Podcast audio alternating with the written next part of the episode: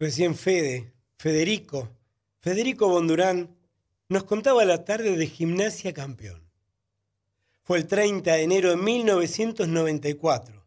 Como dije, o como dijo en realidad Federico, fue hace un montón de años, y esa tarde Gimnasia y Grima de la Plata alcanzó su primer título en el profesionalismo tras quedarse con la Copa Centenario, que se disputó en homenaje a los 100 años de la Asociación del Fútbol Argentino.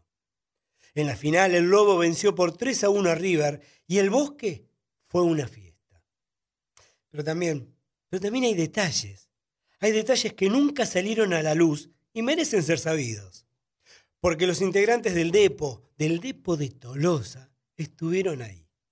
Sabemos que el mellizo nunca lo va a reconocer, pero quien le gritó, tirá los centros atrás, con la nariz pegada al alambrado, fue un pequeño de seis años amigo del hijo de Chilo y de Santino.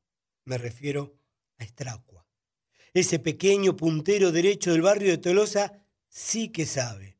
Y el Messi, en una de las visitas, en una de las visitas a sus amigos, lo vio jugar y le pidió consejos. Estracua, humildemente, le dijo, vos corre, corre sin mirar atrás, y cuando el corazón te lo mande, tirale el centro al nueve, a Hugo Romeo Guerra que él va a saber qué hacer. Y así fue el primer gol. En medio de una multitud, el chiquitito de seis años gritó como si el centro lo hubiese tirado él, y como si el gol de Palomita lo hubiese hecho su amigo, el hijo de Chilo. Estaba terminando el primer tiempo y el estadio Juan Carlos Cerillo era una fiesta con, con ovación incluida. Javier Castrilli dio el pitazo inicial también del segundo tiempo, bajo un calor agobiante. Y otra vez, la memoria activa del mellizo Guillermo le recordaba que el pequeño Estracua le había dicho, corre, corre, y cuando el corazón te lo diga, tira al centro. Así fue. Esta vez, Pablo Fernández fue quien a los 30 minutos del segundo tiempo puso al lobo nuevamente en ventaja.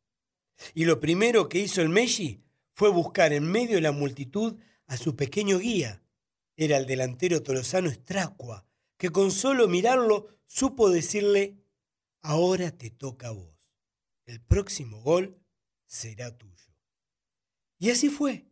Antes que muera el partido, el mellizo Guillermo Barros Esqueloto hizo su gol. El tercero de un gimnasia que venció al equipo de Núñez para consagrarse campeón del torneo centenario. Al día siguiente, cinco nudillos de una mano derecha golpearon la puerta de la casa de Estracua. La otra mano se extendía y le entregaba la pelota al pequeño que derramó lágrimas de emoción. Detrás del pequeño asomaban el hijo de Chilo y Santino. Apostado sobre, el hombro mellizo, asomaba un pelilargo que todos conocemos, Chilo González.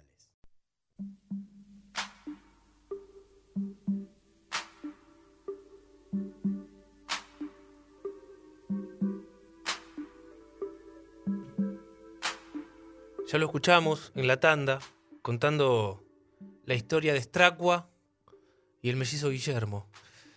Muchos lo conocen, pero voy a aprovechar otra vez para presentarlo a nuestro querido compañero Gustavo Rufo, que aporta la parte literaria de nuestro fútbol profundo. ¿Cómo estás, Gustavo? Buenas tardes. Muy bien, Fede, un placer como cada sábado estar sentado. El placer es nuestro, maestro.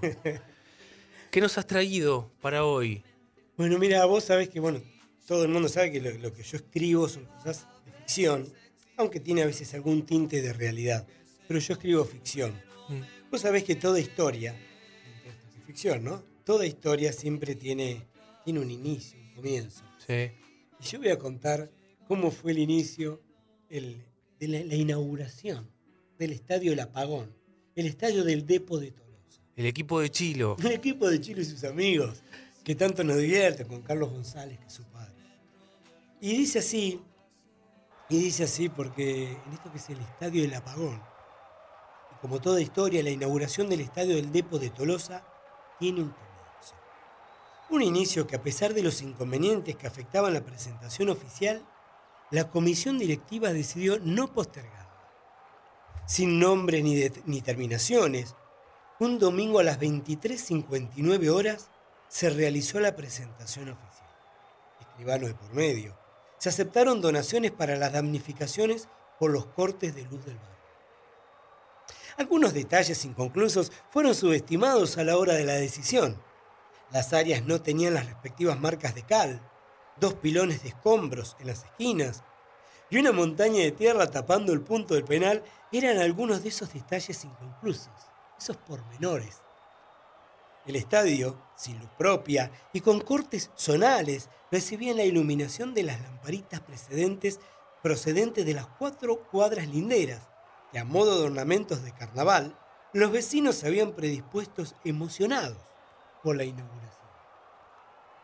Prestos al comienzo, vecinos, amigos y hasta representantes barriales se acumulaban junto a los límites del campo de juego.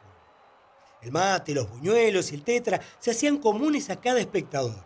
Entre los fans del barrio se obsequiaban estampitas de Edison o de Edison, san patrono de la lamparita. Para el comienzo del encuentro, los barras, mezclados entre los vecinos, prepararon la famosa ola, simulando el escenario de un mundial.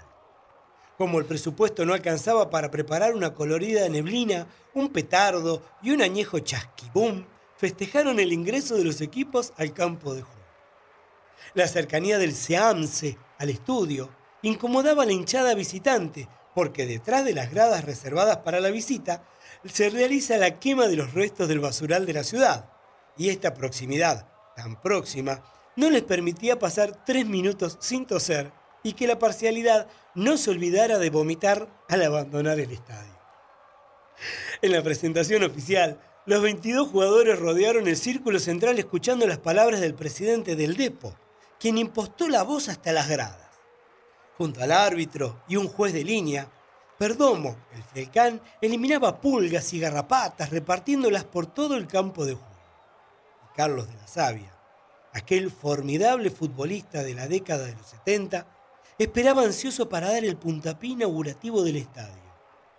Interrumpiendo las emociones, las emocionadas expresiones de Carlos González, se oscureció la zona y se apagaron las palabras del presidente. Los vecinos, sorprendidos, esperaban los fuegos artificiales o algún espectáculo artístico, pero no, no, no, no. no. Un nuevo corte de luz ensombreció todo el barrio. Los accidentes luminotécnicos demoraron el comienzo del juego se programaron dos tiempos de 15 minutos arbitrados por Horacio Lizón, el juez que llevaba el mismo nombre y apellido de quien dirigió la final del Mundial 2006 de Alemania. Pero este, bajito, pelado, panzón, solo se parecían el nombre y el apellido del juez afamado. El puntapié inicial fue con la pierna zurda de Carlos de la Sabia y quedó registrado en las, en las retinas de los presentes, ante la falta de alguna cámara fotográfica. En el arco que defendió Palito en el primer tiempo, explotó un hormiguero sobre la línea de cal. A pocos metros y donde debía encontrarse el punto penal, una, montaña de tierra tapaba la visual de los tiros, que no superaba el metro de altura. La gigante y colorada masa de bichos, el montículo, no habían podido ser expropiados del campo de juego Portito, el barra brava y canchero del club. La falta de alambres que resguardaban los límites del estadio provocaron que se jueguen solamente tres jugadas con respectivos rechazos defensivos de los 15 minutos iniciales. Palito, aprovechando el montículo de hormigas como si fuese un defensor más, se fue feliz al vestuario, ya que había podido mantener su arco en cero. A pesar de la disconformidad de la hinchada, el resultado no, era, no estaba mal visto por jugadores y técnicos. A los 12 minutos del segundo tiempo, un rechazo del golero del Depo, Palito, dejó la pelota bollando en medio del campo. El goleador del Depo, Chilo González, observó el arco rival y comenzó a correr, a correr, a correr en busca de su primer gol. Una piedra, una maliciosa e ínfima piedrita obstaculizó la corrida de Chilo, quien sin poder esquivarla chocó contra ella y cayó de trompa al piso. Su padre y presidente del club corrió hasta el centro del campo no para socorrerlo, sino para pedirle falta al juez. Este, entendiendo la suplicante mirada de don Carlos, cobró falta y penal para el Depo. Los jugadores visitantes entendieron que en ese partido inaugural se podía cobrar falta sin que el jugador adversario siquiera lo haya tocado y además cobrar penal cuando la falta hubiese ocurrido en la mitad de la cancha. Chilo acomodó el balón sobre el montículo que marcaba el punto del penal. Se ató los cordones de los botines talle 46 y tomó ocho pasos de carrera. Miró fijamente la pelota a modo de súplica se persignó y el remate de la pierna derecha del delantero pelilargo enredó los cables de luz provocando un nuevo corte, por lo que Elizondo dio el partido por terminado y con un empate, y así el estadio tuvo la ansiada inauguración.